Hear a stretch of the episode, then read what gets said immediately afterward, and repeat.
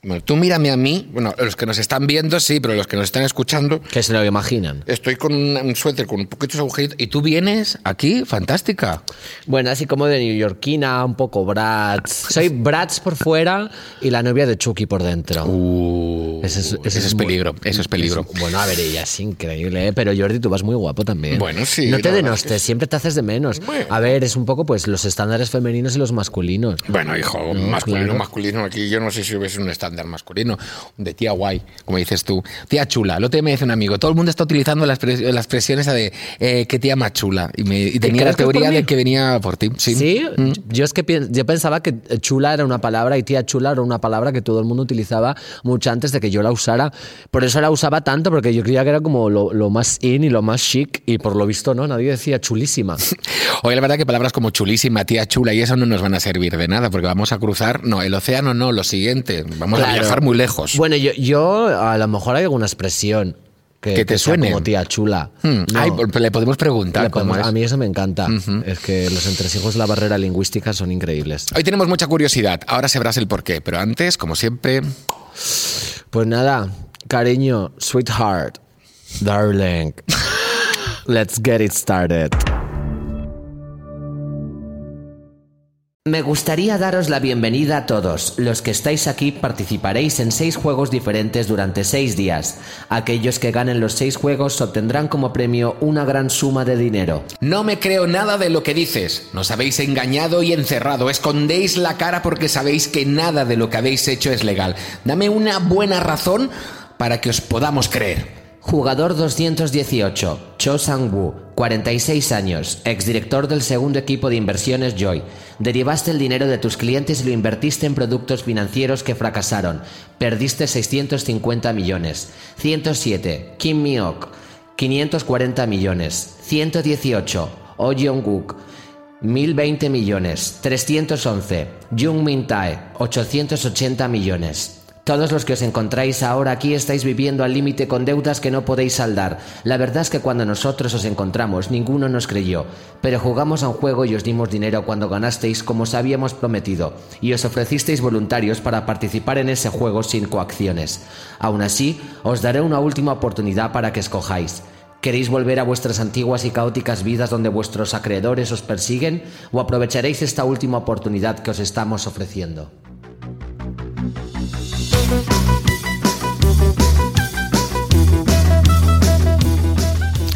Bueno, pues hemos arrancado con un fragmento de la serie El juego del calamar, o como sería en italiano, Il gioco del calamaro. Calamaro. Que eso me hace muchísima gracia. En realidad en Italia se llama Squid Game, ¿no? Yo creo que también lo hicieron un poco porque el Il gioco del calamaro sonaba mm, demasiado divertido Hombre. y distrae un poco la atención. Hay 280.000 y unas ficciones coreanas, pero bueno, hemos escogido esta porque un poco hay que barrer para casa, ¿no? Mega producción de Netflix, chulísima, además lo está petando, no solo en Corea, sino que además ha trascendido ya toda la barrera eh, eh, nivel mundial. O sea, es la serie del año. Y yo he de decir que la he visto. Muy ¿eh? bien, oye, un aplauso, por fin, Samantha. Por fin veo algo. Bien. Oye, Claro. no te quedes tú.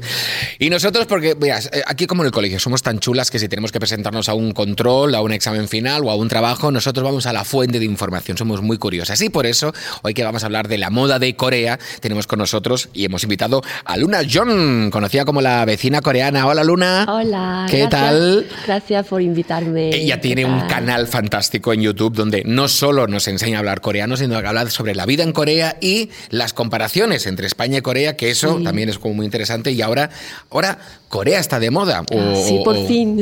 Por fin. Por Claro, fin. ya. Y bueno, yo te quería preguntar, vienes de Corea del Sur, eres profesora coreano y modelo, viva, top model. Eh, c- ¿Por qué empezaste el proyecto? Porque es verdad que tiene mucho tirón lo de hacer comparaciones como entre distintas culturas. ¿Cómo se te ocurrió empezar? Pues empezar lo de la vecina coreana, Sí. la- el canal. Pues yo, de hecho, cuando subí ya primero el vídeo de como en mi, en mi canal, la vecina coreana, que estaba súper, súper triste, como por por mi ruptura y quería hacer otras cosas para distraerme o no sé si tengo que volver o tengo que quedarme aquí o para, ¿sabes? Pero subiendo los vídeos y la gente reaccionaba, ah, pues sí, muy bien, tal. Y esto sí que me animaba mucho por seguir adelante como en España. Entonces al principio fue esto, pero como eh, el motivo de hablar de este tema es como muchos alumnos míos, sobre todo yo soy profesora de coreano, mis alumnos siempre me preguntaban como, ah, Luna, pero ¿por qué los coreanos son así? ¿O por qué tal? Entonces también quería también resolver estas dudas de nuestro, mis alumnos también. Claro, al fin y al cabo es, es, es muy difícil como descentrar la, la historia y eh, muchas veces nos creemos, sobre todo la gente blanca caucásica europea, que somos el centro del mundo, ¿no? Entonces, como el resto, el típico comentario de, uy, qué exótico, ¿no?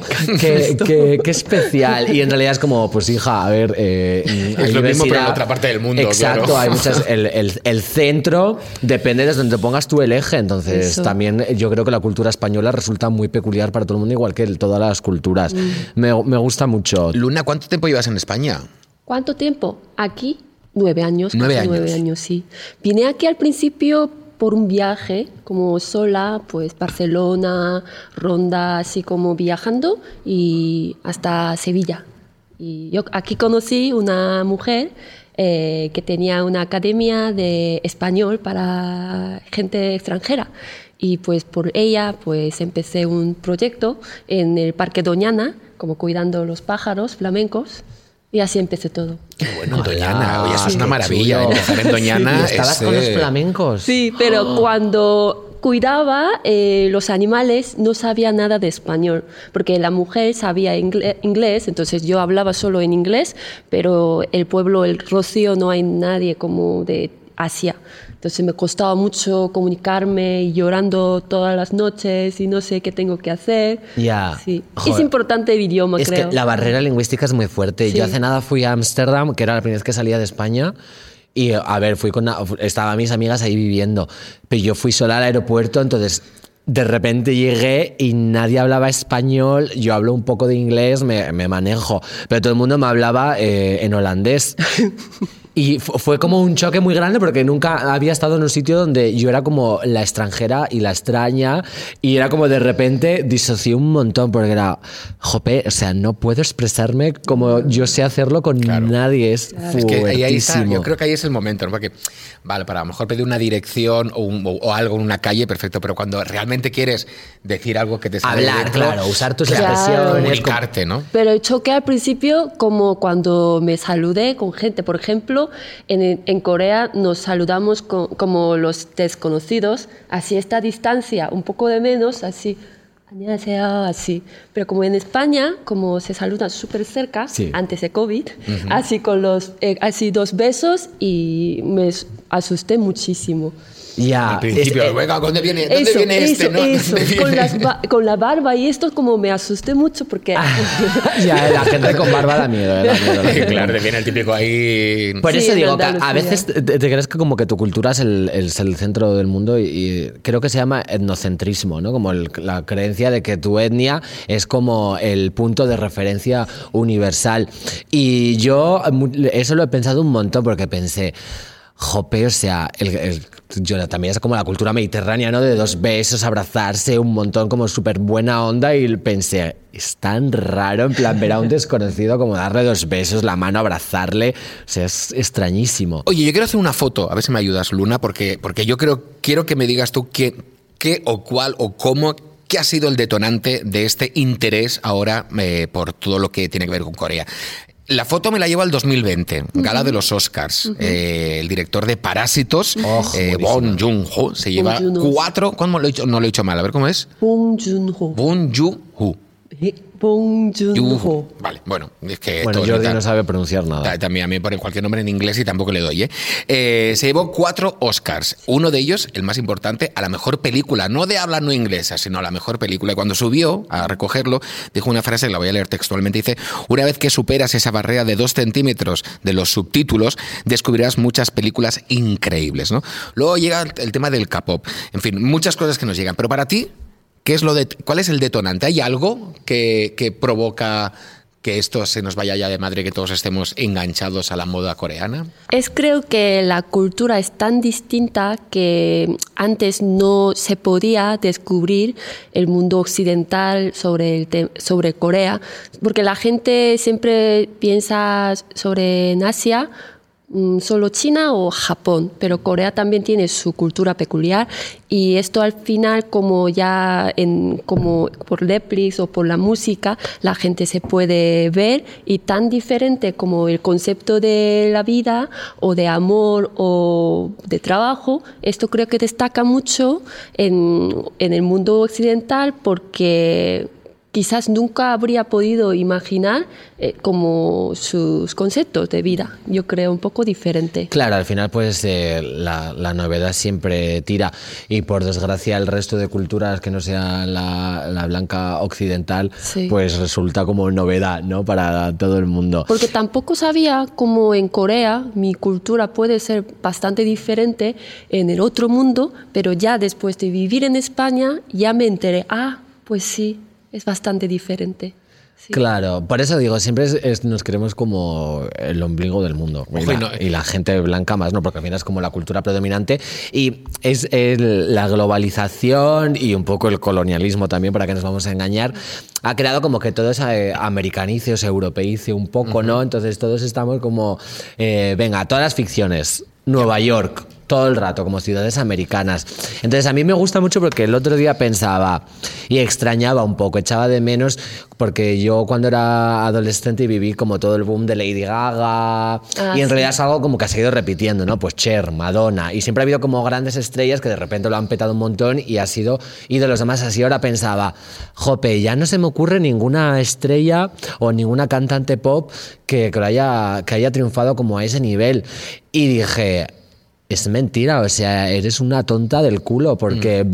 Blackpink y todo el tema del K-pop ha sido un fenómeno mundial global. Total. O sea, y yo creo que Mm, mucho más que podría haber sido Britney Spears o Beyoncé, ¿no? que al final son como esos iconos que todo el mundo conoce y que te da la sensación mm. de que si vas al lugar más remoto dices Britney Spears, por lo menos saben quién es.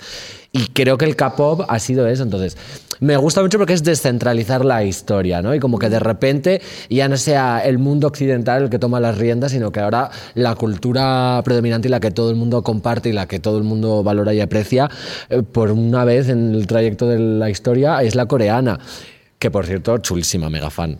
Del K-pop. ¿Tú cómo lo, viste, cómo lo viviste desde aquí en España? Porque empiezan a llegar bandas, empiezan a sonar eh, grupos. Aparte, es, tiene un fandom muy especial porque es, bueno, como el de como el de BTS, o sea, es un army, es una, o sea, se organiza. Los son tan chulas, son increíbles. ¿Tú cómo lo viviste? Pues sí, que yo empecé a dar clase en España, clase de coreano en España ya hace 8 o 7 años y ya había chicas como que escuchaba K-pop, pues EXO o eh, pues es el grupo al principio y luego BTS tal. Y ellos como sobre todo las chicas españolas me decían, es que tan increíble cómo bailan como una máquina y además como el los, ¿cómo se llama? Como técnica de grabar sus vídeos es como tan bonitos y además también sus maquillaje y estilo tan diferente. Esto sí que desde el principio mis alumnas sí que decía, pero les daba mucha pena porque siempre cuando alguien dice en España me gusta pues K-pop, ¿y qué? Es chino o de, para, parece como chicas así maquilladas. Pero es que esto sí que les daba mucha pena y a mí también. Es que solamente no puede mm, como identificarse así, pero al principio así, pero cada vez más luego con otros grupos famosos, BTS o Blackpink, y así, así hasta ahora creo que cada vez la gente piensa un poco diferente con el tiempo y ah, pues ya capaz, mm, mm, perdón, porque intento decir siempre K-pop, pero como... Ni K-pop, K-pop, que suena mucho mejor. K-pop suena... Se acabó, K-pop. Sí, K-pop, pero bueno, es que ya yo veo que está cambiando porque en Sara o en los bares en España, en Madrid, también yo suelo escuchar música coreana, aunque la gente no puede enterar, enterarlo. Ya. ¿Sabes qué pasa también? Eh, bueno, la que la gente no se puede enterar, pues yo me niego a pensar que absolutamente el 90% de la población española habla un inglés perfecto y fluido y sabe entender lo que están diciendo todas las cantantes eh, y grupos ingleses. O sea, que eso de que no... ¿Cómo te gusta la música K-pop si no la entiendes? Pff, pero igual tarda, o sea, es música chulísima, igualmente buscas la traducción y te lees la letra y ya está, ahí no pasa nada. Y yo creo que también ha triunfado mucho por TikTok, porque el formato de TikTok es como muy de bailes, así como muy esto, y realmente las coreografías del K-pop son súper mega tiktokeras, o sea, de hecho en, en Callao y en Plaza España siempre veo Sí, grupos de, chicas y chicos jovencísimos que se ponen todos en grupo, se preparan el look mega K-pop y están ahí como grabándose un vídeo, todas bailando, o sea, Eso. qué Es genial, divertidas. es genial. Oye, yo te quería preguntar, Luna, porque han podido hasta montar como un observatorio desde España, ¿no? De poder vivir día tras día como estaba pasando. sí. A mí hay una anécdota que me llamó mucho la atención, que leí hace muy poco. Uno de los actores protagonistas del juego del calamar está en un evento, un periodista internacional le pregunta, bueno, ahora es súper famoso, no te puedes salir de casa, ¿no? Y él vergüenza. lleva siendo famoso mucho tiempo, m- 37 más allá del juego del calamar, ¿no? Entonces, que esta ficción y, eh, eh, coreana ya, ya es algo que está presente desde hace mucho tiempo. No es que hayamos descubierto ahora con el juego del calamar que existe. Aparte, me encanta. Ahora, ahora ¿Qué te parece este que que la gente piense que solo eres famoso cuando ya triunfas en es Occidente? como al- algo como antes ha dicho Samantha, como más como, ego- como eh, céntrico, como que como Sí. cultura un poco, porque solamente piensa, piensa como con su cultura, entonces puede imaginar que, ah, pues estoy como para, en Corea también será nu- nuevo, pero claro, el cine coreano desde hace, hace mucho tiempo,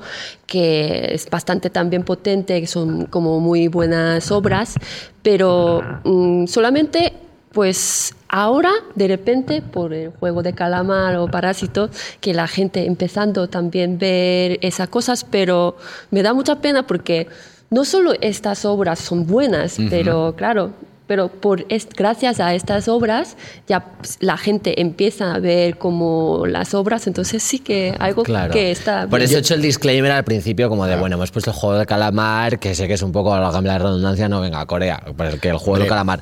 Pero bueno, también era un poco por hablar más bien del fenómeno global mundial, porque creo que es algo como.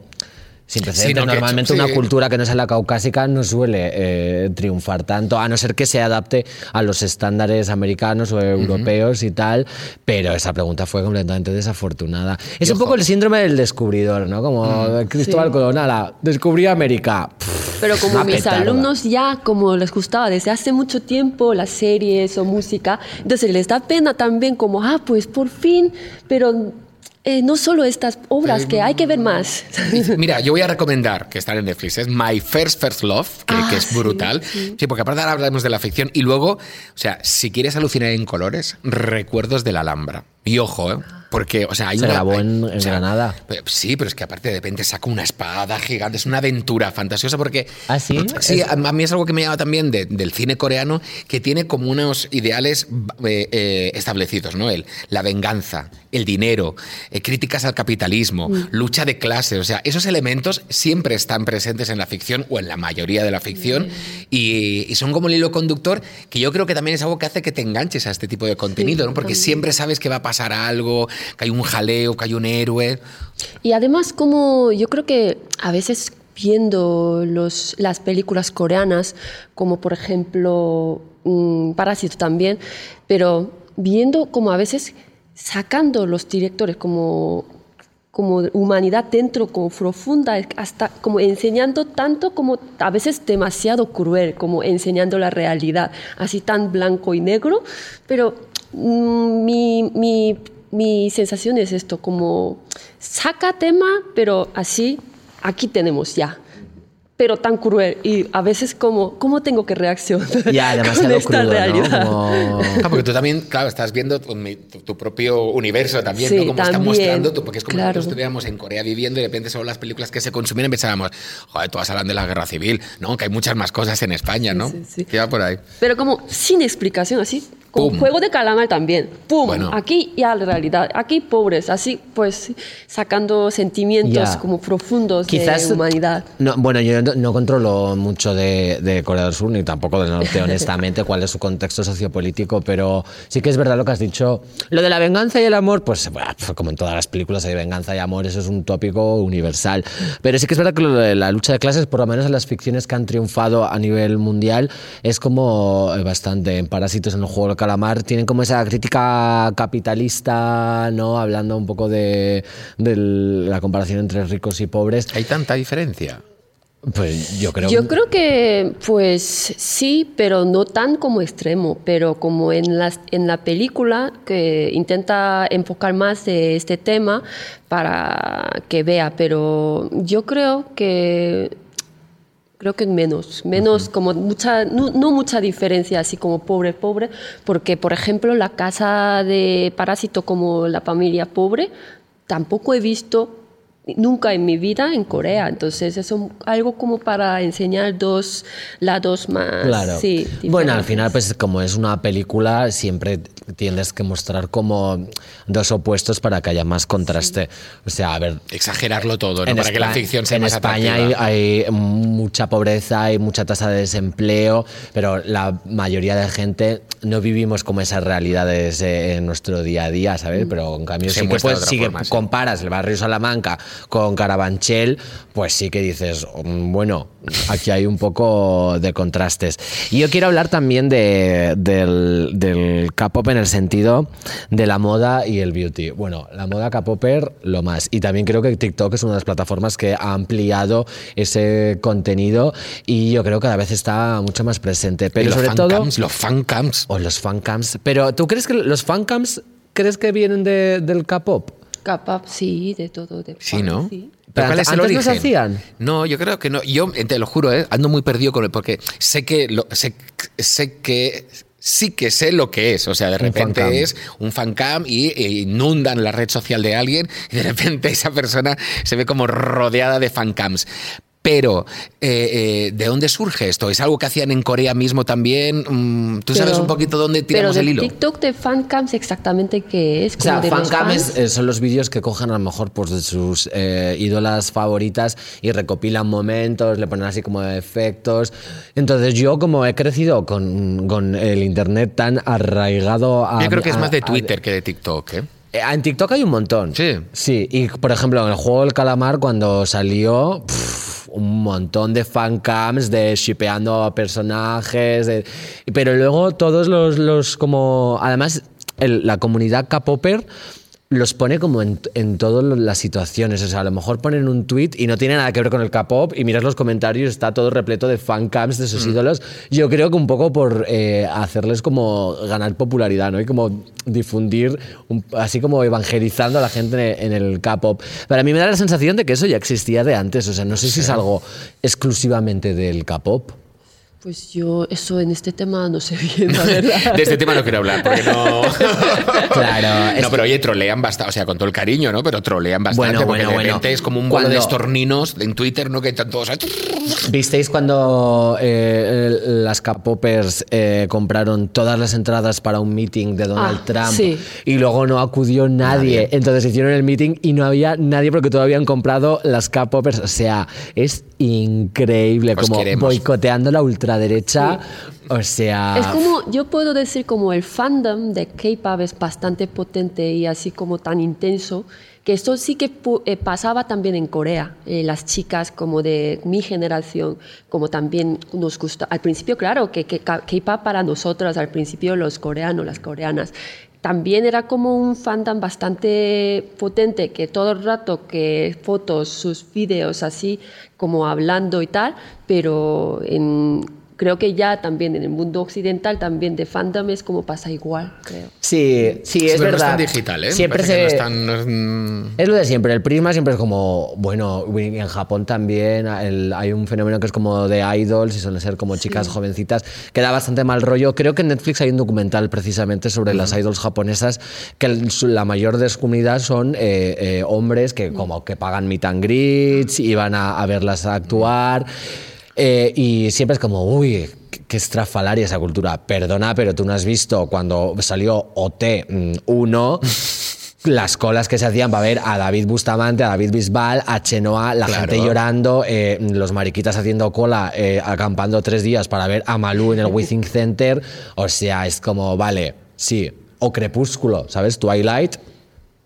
Que no sé, ahí, ahí, o sea, ahí- sí. eh, Edward Cullen, yo creo que fue un fenómeno de masas. Entonces, siempre es como ese tono condescendiente, ¿no? De que, ay, mira qué fans son en Corea, qué pesados los K-popers. Anda ya, por favor. Oye, hablemos de belleza, porque... Claro, yo quería hablarte de eso.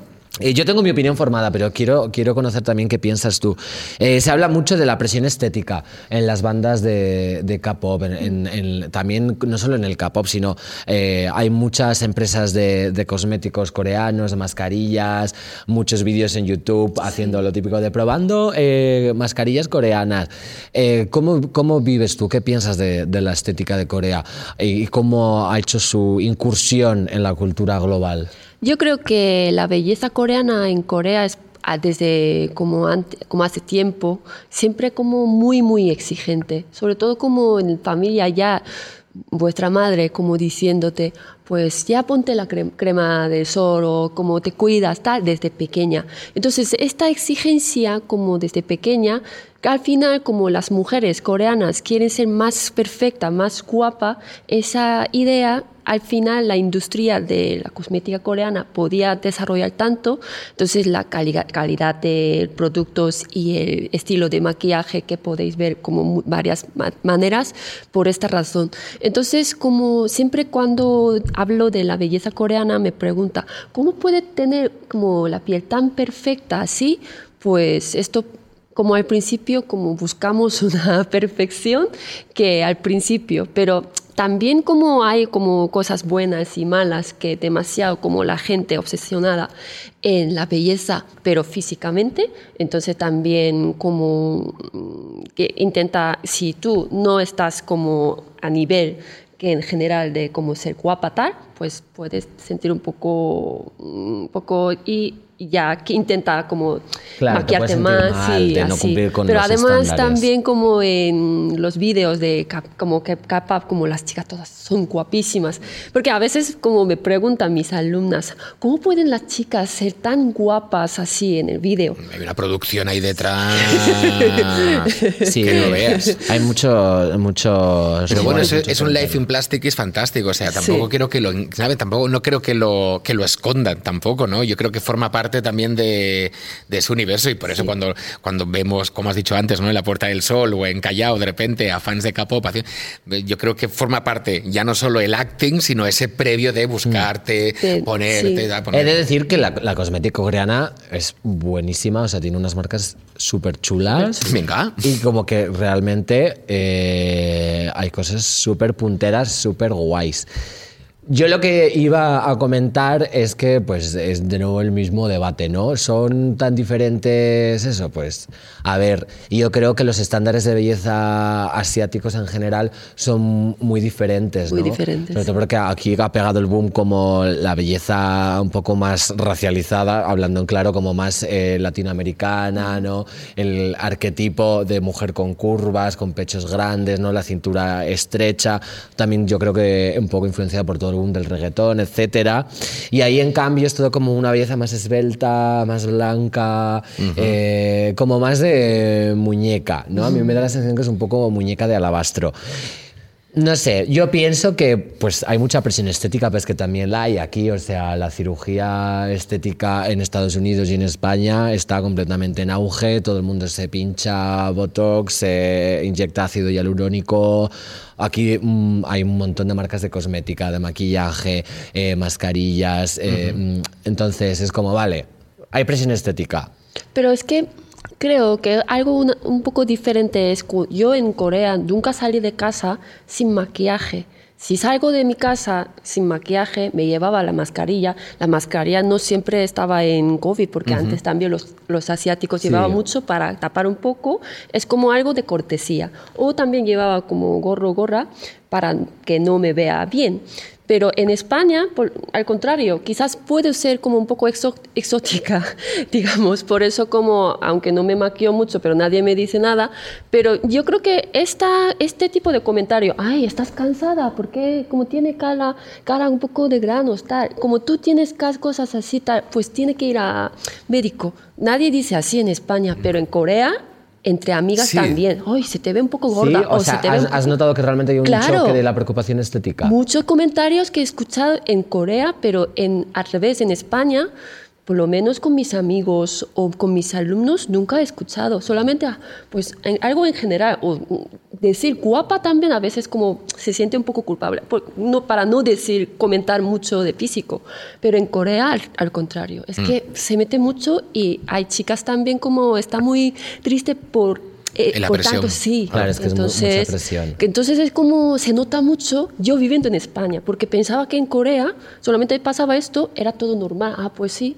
Por eso tengo que cuidarme mejor, como ta- para tapar cosas o adelgaz- eh, adelgazarme, pues eso. Pero en Aquí España no hay nada como ir a buscar Claro. el pan mm, Sois con la cara lavada. ¿Y, y en, los, en los hombres hay presión estética también? Sí, también. Como ya, yo hace 10 años ya mi amigo vi que él que llevaba bebé- crema bebé, no sé si BB cream, cream Sí. bebé crema, que ya llevaba para un poco tapar Claro, como para igualar el tono. Eso, pero no pensábamos como es un maquillaje, es como para, algo para cuidarse. Exacto, sí. Sí. porque además tiene ese punto como de, de crema hidratante. Eso.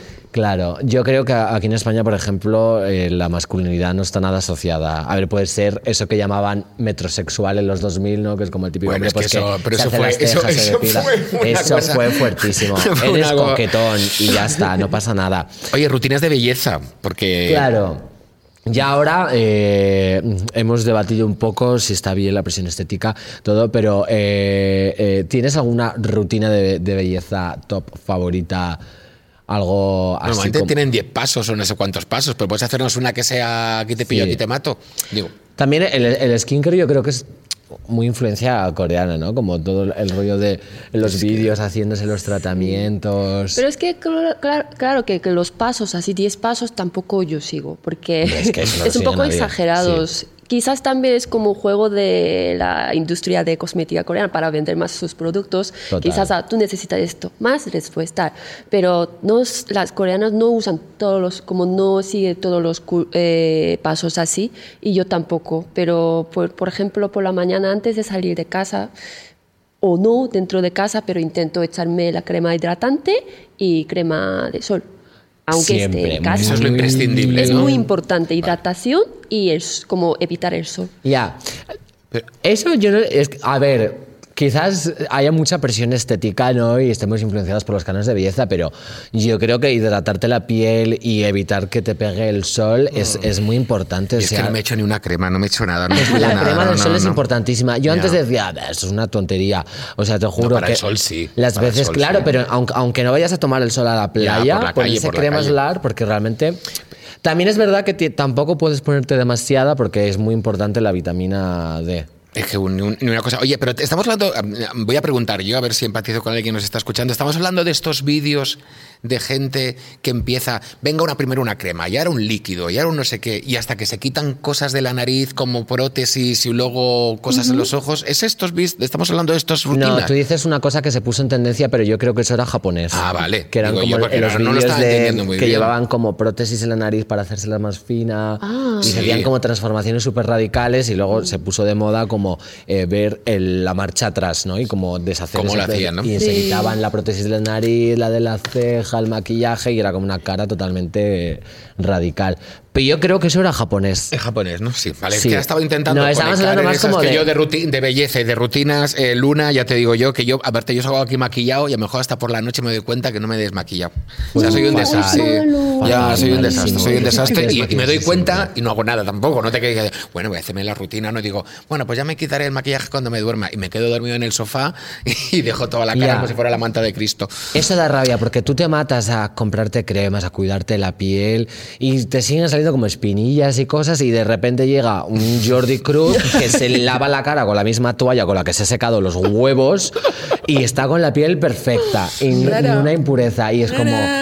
Jope, Oye, qué yo te- rabia. no pasa nada. Yo te dejo, te paso un poquito de mi skin así guay. Sí. Yo quiero hablar, para ya terminar, porque nada, vamos a jugar eh, eh, elementos españoles que triunfan en, en Corea o cosas que ahí, claro, nosotros estamos viendo ahora, o sea, nosotros estamos viendo en España. Lo que cómo- triunfa de ahí. Claro, ahora lo que yo quería saber, por ejemplo, las patatas bonilla, unas patatas súper famosas que salieron también en Parásitos, sí. que son aquí españolas, una lata, patatas fritas. O sea, la típica patata que dices, ah, no, es que esta la hacen aquí, la mandan para allá y cuando abres la lata es que están buenísimas, buenísimas. Sí, Pero sobre todo en Corea la gente le encanta panceta de cerdo ibérico.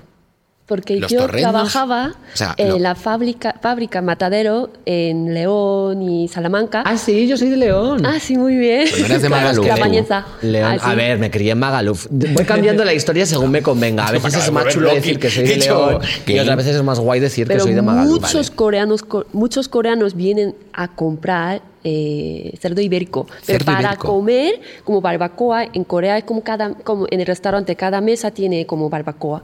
Y para comer con panceta de cerdo ibérico. Ay, ¿qué Es- más, qué más, qué más? Es que hasta a tope, a tope allí.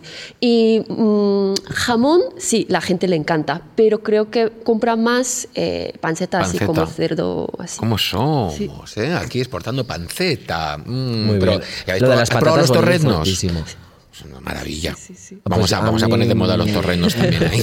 Yo, va, Mm, No, no te no, va. no. Bueno, Torres, no, y soy de León. La gente de León me odia, de hecho, porque es como, venga, morcilla, chorizo, embutido, riquísimo, unos quesos increíbles. Y yo ni como queso ni como embutidos, entonces. Allí comía hasta anca del rana. Wow, la anca de rana dicen que sabe a pollo. sí, ya, totalmente. pero yo no me puedo sí. olvidar que es Dios. una rana y que es blanca. A mí la gente dice. Anda ya, pero- Jordi, ni que te juntaras con ranas todos Y los días. No, pero pasa siempre con la comida a lo mejor un poquito más exótica que te dicen, pero si sabe a, y digo, ya sé que puede saber, pero no deja de ser la anca de una rana. Yo veo a la rana cuac, y que la han quitado. No, la- y- y olvídalo. yo- eso- mm, yo- está- Amor, pero si comes pollo, que es literalmente un dinosaurio. O sea, tú has visto una gallina, da miedo. Si una gallina fuera como gigante, Bueno, claro. sería terrorífica. Saldríamos corriendo. Esos ojos como inyectados en sangre, las piernas esbeltas. es asqueroso. Oye, como la vecina coreana, ya para terminar, en- Yo, recibes- yo hablando de la gallina. Claro, la gallina gigante, que esto es muy Godzilla y no estamos ahí. ¿Qué, qué es lo que la gente, o sea, cuál es lo más curioso que has recibido a través de este feedback por YouTube? Porque eh, te sigue mucha gente, ven muchos vídeos.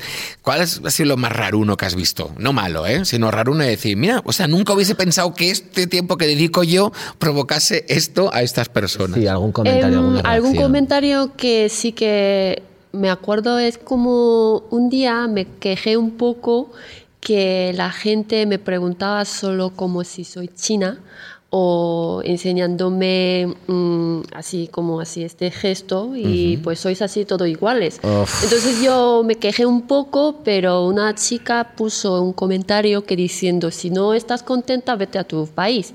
Entonces esto sí que fue, fue bastante impactante.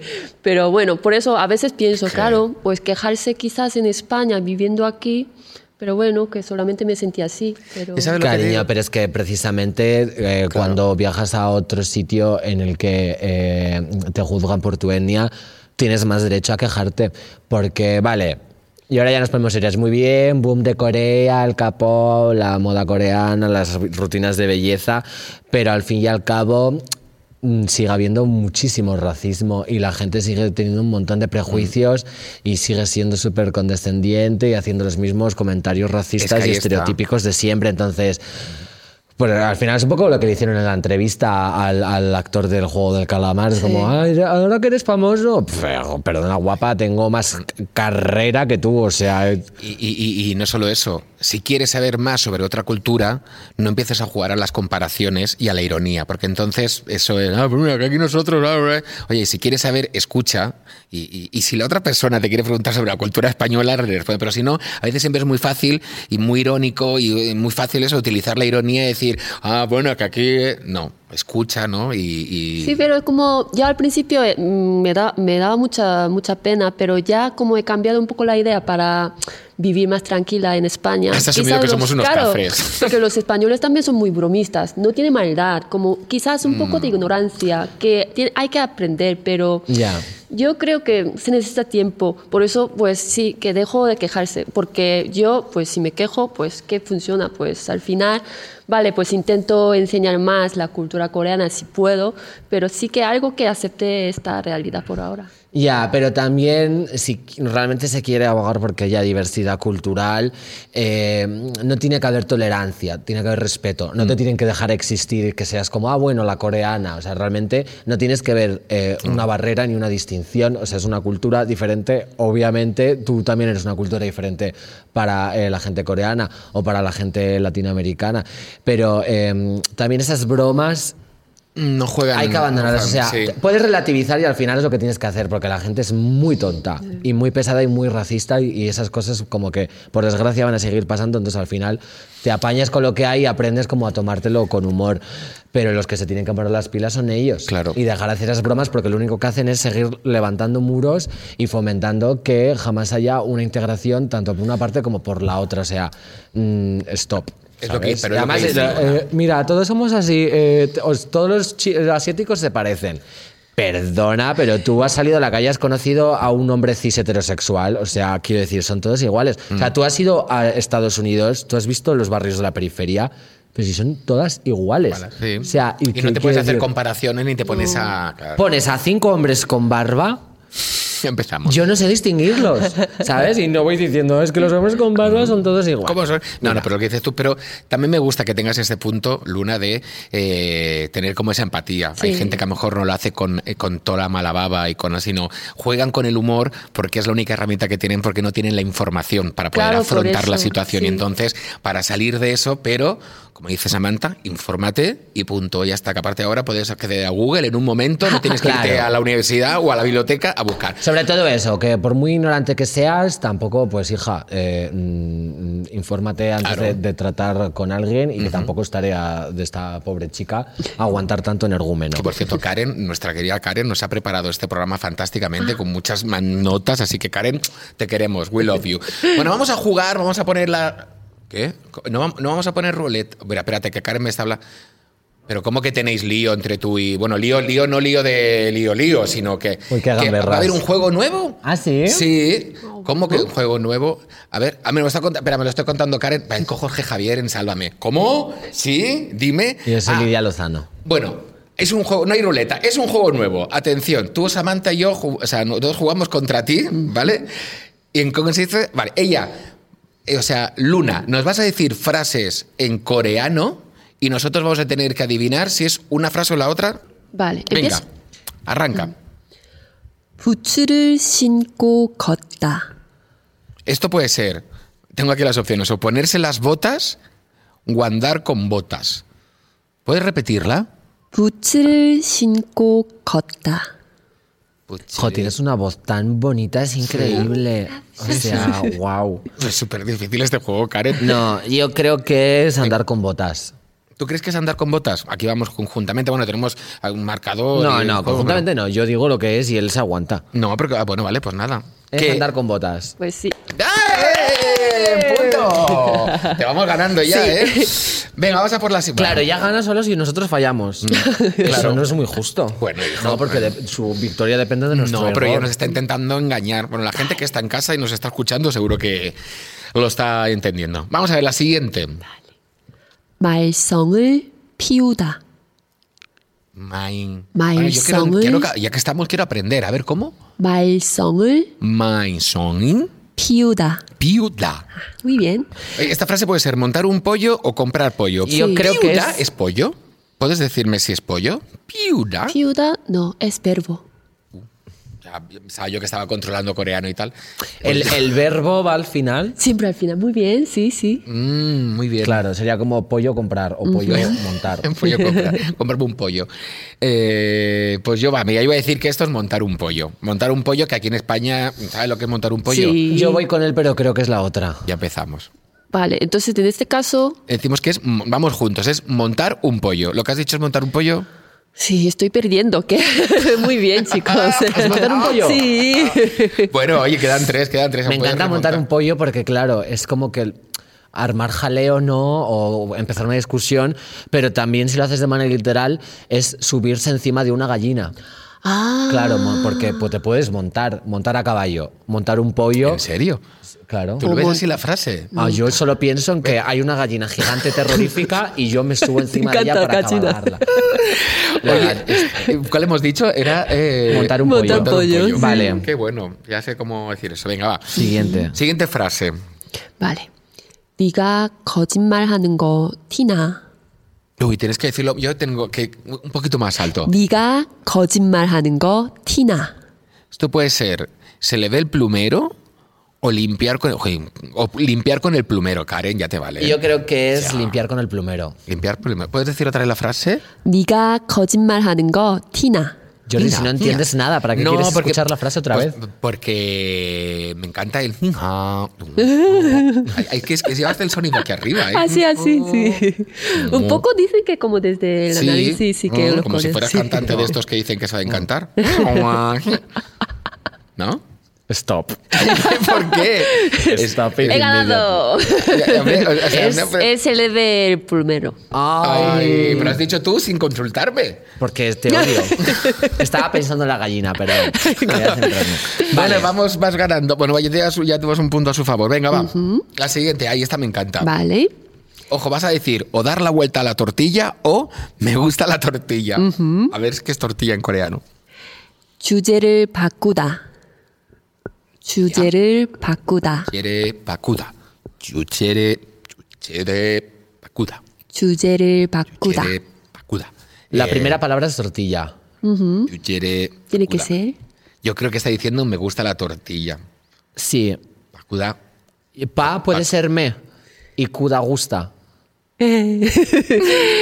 Pues he ganado. ¡Has ganado!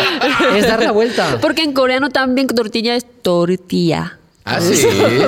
ah, claro. Entonces, Entonces es, lo iba a este, decir? en coreano me gusta la tortilla, es tortillar el chuajeo. Chuajeo es me gusta. Chuajeo. Chuajeo, me gusta. Y entonces yo digo, chuajeo Samantha es me gusta Samantha. Eso. Chuajeo. Chuajeo. ¿Pero es chuaje yo Samantha o Samantha chuaje yo? Las dos sí se puede. Ah, mira qué bien. Mira, pues, Pues o sea, ya, tiene, tanto ya monta, monta, tienes tanto. eh, mensajito que enviarme a las 3 de la mañana. Chuajeo, chuajeo. 좋아해요. Chuajeo. Ay, qué bonito, me encanta. Estamos aprendiendo coreano, como tiene que ser. Muy bien. Venga, la última.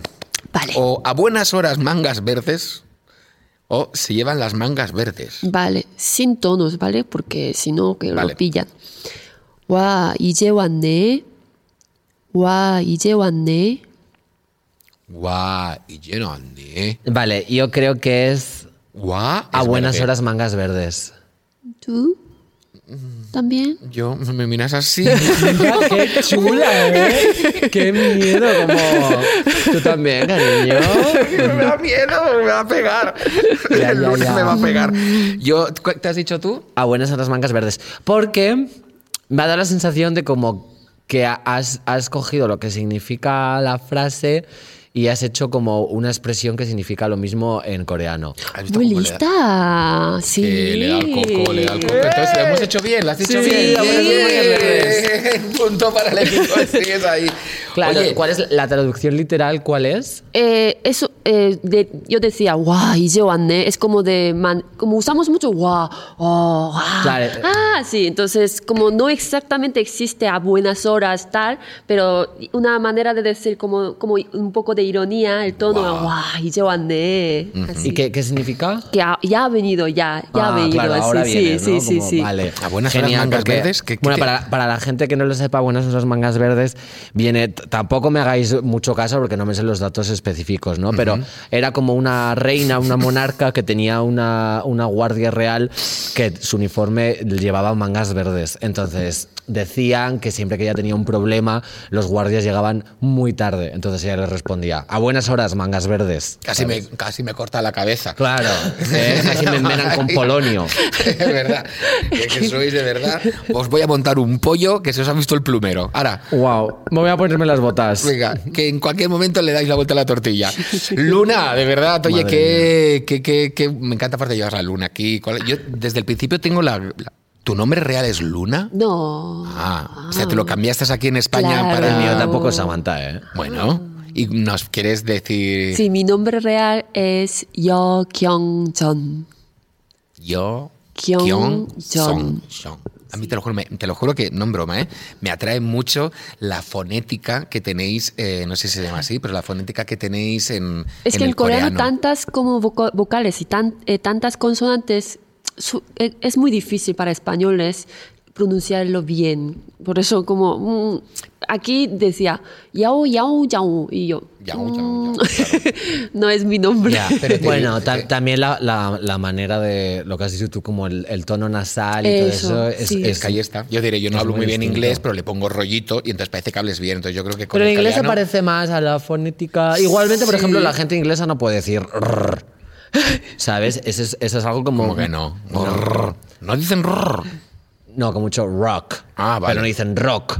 Ah, vale. El concreto. es algo como muy de, la- de las lenguas románicas. Es que No, los que- coreanos nos cuesta mucho de decir rrr, rrr. Es que en la ac- Academia de Español en Corea todo el mundo eh, practicando rrr. Es que yo creo que es es de las cosas más complicadas, como que, que la, la gente española, bueno, y en el italiano está también. En el francés no sé si tanto, pero. Y en catalán, por ejemplo, también. Y es, un- es algo como que hemos interiorizado mucho, pero realmente es un sonido bastante peculiar. Yo lo que me refiero es que no hay que ponerle miedo, porque no estás, no, no lo estás haciendo para ofender, sino lo estás haciendo para inten- intentar empaparte. Claro. Entonces yo, si estuviera en Corea, es seguro que ah, intentaría hacer wow, wow, wow, con toda la buena intención del mundo, no por imitar mal, ¿no?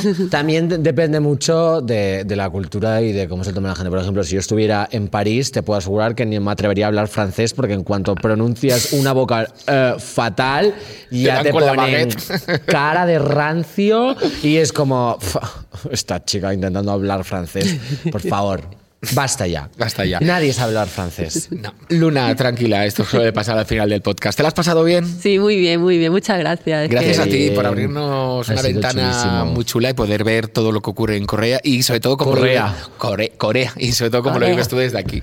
Muy bien, has intentado mezclar los dos, los dos sonidos, los dos. Claro, pues sí, el coreano yo creo que junto al ruso es como de, de los idiomas que, que mejor sonoridad me dan. Como que me, es como que me da incluso ASMR escucharlo. Ya, no sé por qué. Quizás tenga mucho que ver con, con el sonido nasal. También. Y que la gente rusa, aunque haya mucha homofobia generalizada, pero una, una rusa a borde es lo que más me puede gustar. Y una italiana desagradable. Una italiana desagradable es lo que... Ma qué cocha fa. ¡Rigatoni! Pobre, pobre. Aquí respetando Corea y a, a meternos con Y al Italia. resto que le den por el saco. Bueno, ¿Qué? Luna. ¿Dices adiós? Sí, es una lástima que, que te tengas que ir. Jordi y yo también nos vamos porque tenemos el taxi en la puerta. Pero a nuestras oyentes y telespectadoras os deseo y espero que sigáis ahí. Mucho tiempo. Pero mucho. Muchísimo.